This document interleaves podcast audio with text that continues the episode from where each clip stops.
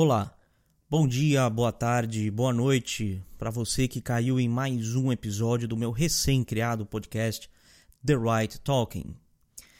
Meu nome é Guilherme Lara Campos, você deve me conhecer do Twitter e do Facebook. E o assunto desse meu terceiro episódio é a nova face do ódio e do histerismo ambiental globalista. É claro que eu estou falando de Greta, a nova salvadora do mundo.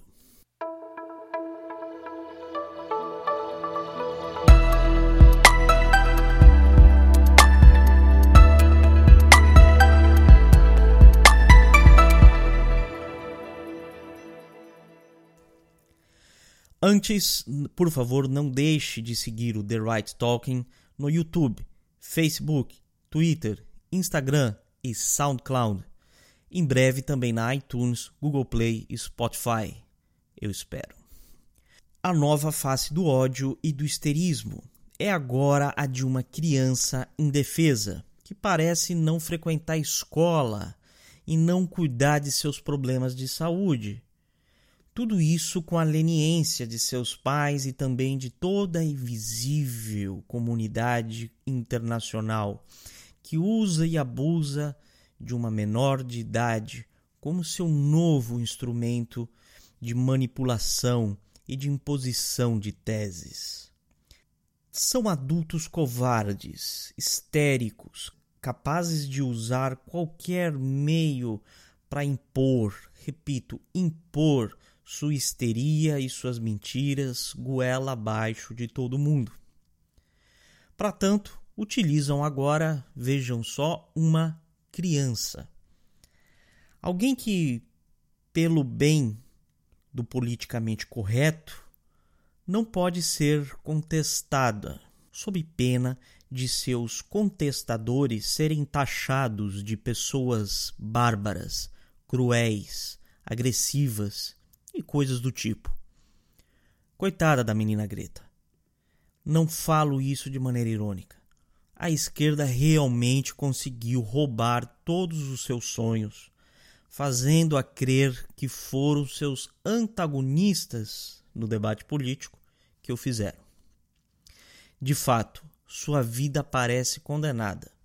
A pequena Greta envelhecerá, perderá seus dentes por conta da idade, eventualmente usará fraldas geriátricas pela avançadíssima idade que a menina Greta poderá alcançar neste mundo tão insalubre que vem permitindo aos seres humanos viver cada vez mais. E o mundo, ainda assim, lá na frente, não se renderá ao discurso e às vontades políticas e estará aqui como nós sabemos, firme e forte. Como sempre esteve, apesar de todo tipo de agressão, muitas vezes da própria natureza, que sofreu ao longo dos milênios.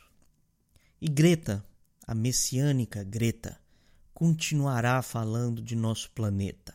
Vai acabar nos próximos 12 anos, ou talvez nos próximos 12 meses Será que o mundo vai acabar nas próximas 12 horas?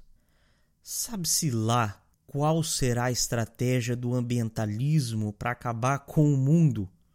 Entre aspas. Mas Greta e seus líderes não devem se preocupar. Bom, seus líderes realmente não se preocupam. Até lá, outras Gretas aparecerão para renovar as profecias e dar novos prazos ao nosso tão frágil planetinha.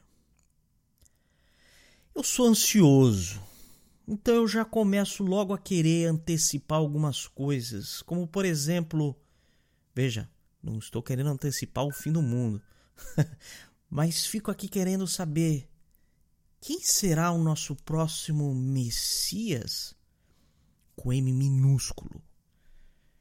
Nosso Messias ambiental. Quem será a nova encarnação de Gaia? Nossa Mãe Terra? Quem será? Quem será que vai nos salvar lá na frente? Será que talvez o Deus Tupã saberia me dizer?